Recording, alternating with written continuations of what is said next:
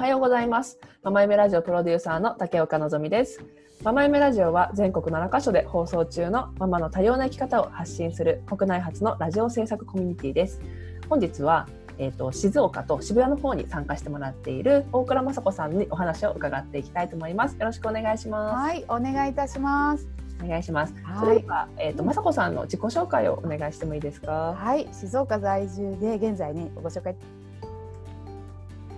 ただいた渋谷とし、えー静岡のチームに参加しています。ママ夢ラジオのえーパーソナリティ、そしてね、春からはシニアリーダーを務めております大倉です。今日はよろしくお願いします。よろしくお願いします。はいえっ、とね雅子さんはもう結構1年半ぐらい参加してねあはい。いらっしゃるんですけどあの最初の参加のきっかけとか、はいうんなんかそのあたり教えてもらってか？そうですね。最初の最初はうん。実はあの統括マネージャーの中野恵美さん、うん。彼女がうん。ママ夢ラジオっていうのを静岡でやるから興味ある人、ここの指とまれみたいなフェイスブック投稿だったんですよ。もううん何月とか覚えてないんですが、うん。でも19年の1月から私渋谷のメンバーだったということだから、18年のうん。夏だか秋だかそれぐらいにうん。それを見てるんですね。でうん。もうなんかなんでっていうこともなくそのたうんひたすら楽しそうだということと、やっぱこうあゆみちゃんのこう文章から溢れる、あのもので、うん。興味ありますってコメントしたのが全ての始まりでしたね。そう本当の本当の始まりは。で、うん。加速したのは実は、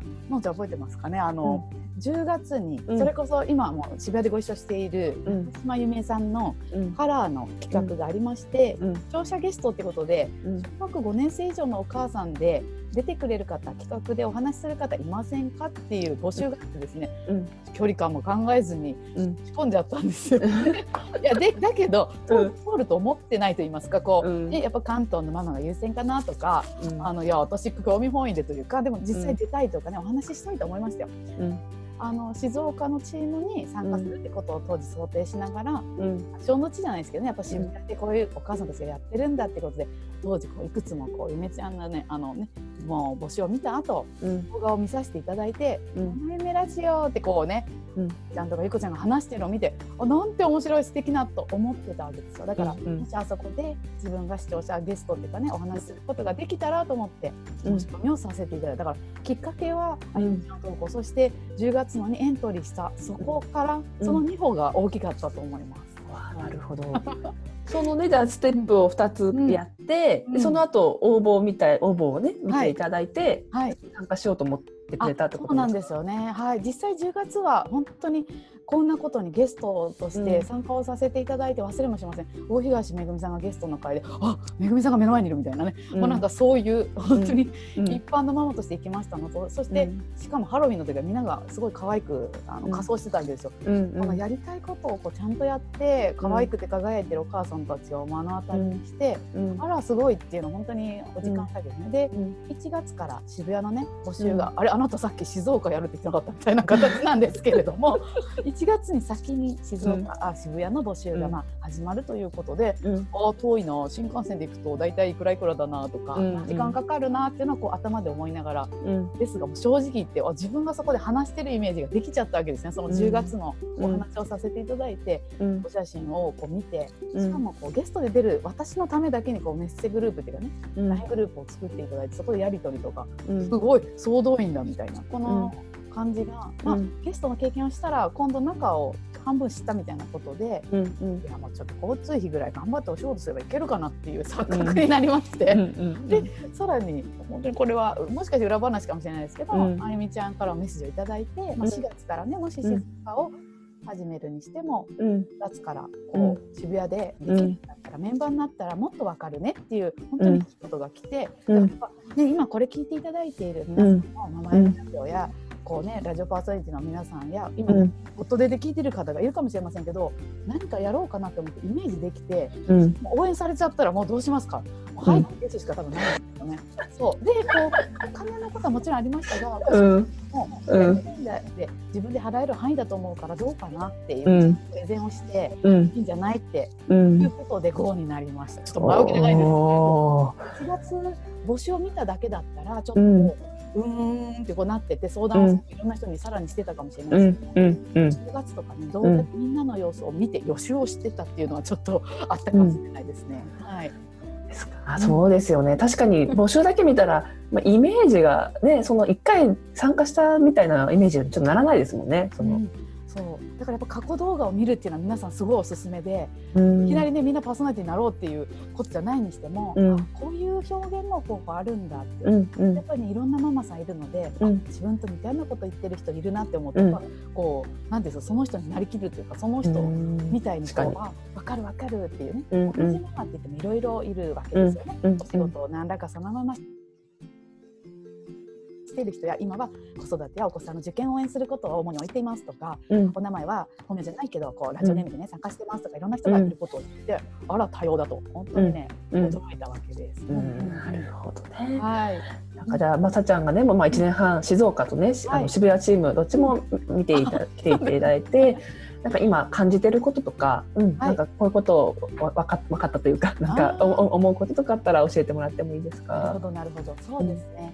あのいざ作ってみるとやっぱりこう予想外とかうん。どうですか？いいですよ。賛成って言ってもいろんな意見があるということですね。でうん。普段の生活でもそれはそうなんですけどうん。この番組をいつまでに作っていつ放送するってゴールがあるわけですよ。うん。毎月こう締め切りに追われる、うん。追われるって違うな日本語が。締め切りがある活動をやっぱり区切りっていうんですか？節目のあることをしているので、うん。私たちは決める力がすごいつついたなっていうことです。でうん。決めるにも理由がねこれがいいからやりたいよとかこっちがいいと思うよとか、うん。毎日と同じことになってる気がするからちょっと表現変えないとか、うん。こう普通のお母さんたちがうん。まあね会って間もなかったりうん。半年とか1年とか一緒にいるにしてもですね、うん。こうリアルで会わずにこうズームとかオンラインで腹割って話すというこの文化っていうんですか、うん。それ自体が本当にあの素晴らしいことだしうん。子どもたちにねうん。夢を持ってって応援する前に母たちが夢を持ってやってるかなみたいなことをずっと思っていたので、うん。そういう意味では「ママ夢ラジオ」はこの、ね、番組もそうですが作るプロセス、作る過程を大切にしようってね、うんうん10箇条っていうのがあって言ってますけれども、うん。その途中でもうん。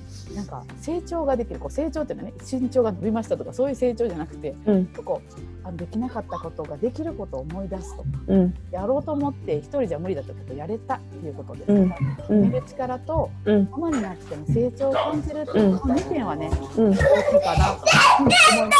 おーすいません。はい、大丈夫です。はい、そうそう。だからそういう意味では。お母さんたちが、ああ、こんにちは。どうやって番組作るんだろうって、わかんない者同士とはね、言いながら。どうにかこうやって番組が成り立つっていうのは、やっぱり影の力も大きいんですが。本当に気がついたら成長していたっていうところが大きいです。うんはい。ありがとうございます。はい。えっ、となんかまさちゃんがじゃああの1年半参加してみてはい。なんかここういうとこ良かったなとか うん何か思うこと教えてください。はい、そうですね。なんか良かったっていうのもね、人それぞれあるとは思うんですが、やっぱり私の場合は全国というかオンラインでお友達、知り合いができた。こうやりたいことをやりたいと打ち明ける仲間が増えたことが大きいかなっていうふうに思っています。でこうやってご家族の応援も本当にそうそう得てねやるのでね、はい、そういう意味ではこうあのまあ最初視聴者としてとは言いましたけれども結局それがないとできないわけではなくて実は伝えたいことってお母さんたち周りに実はいっぱいあると思うんですよね。だから上手に話そうとか伝わらなかったら怖いなとかあるとは思うんですけれどもその上手よりも今思うことをねみんなのその言葉で話すということや伝えるということ。しかも「ママ夢ラジオ」のその良かったってやっぱ最大なの今話しててあってそうそうあの思い思いましたけど自分が伝えたいことを伝えると聞き手誰かが聞いてるんですよね。でその方が私は雅子さんの意見を聞いてこう思ったよとかこういうことが参考になったよという、まあ、極端なこと言うと人の人生に何らかの影響を与えるというかこうエールがね送れるっていう意味ではあやっぱラジオはね素晴らしいなとなんかこう手を止めずにね聞けるわけですよね。だからそういう意味では普段私は言葉の力で人やチームを応援しますということでコミュニケーションやイベントの企画とかこの候補のね、えーお仕事してますけどたとえそれがなかったとしても大倉雅子としてお伝えしたいことや仲間の言いたいこと代弁できているのでどうですかねこうね家にいて電話しても実家の母しか聞いてないとか例えばそういうメディアとは違うわけですね。ラジオだと番組で聞いて YouTube に残ってそれからブログに公式のね SNS はみんながシェアしてくれてそれを見た誰かがやめようと思ったけどママ夢ラジオさんのあの言葉で私続けてるんですっていう人がきっといると思うのでつながりが増えたっていうことだと思います。なんか話しながらねどんどん湧いてきたので あのお話できてます。はい、こんな感じかな。うん、ありがとうございます。はい、福山雅子ちゃんはね、えっ、とまた渋谷とね静岡チームに今後も今あの参加していただいてますので、はい、ぜひ一緒にね、はい、ご興味ある方は一緒に活動できたら嬉しく思います。はい。それでは今日は静岡と渋谷チームに参加していて、シニアリーダーの大倉雅子さんにお話を伺いしました。ありがとうございました。ありがとうございました。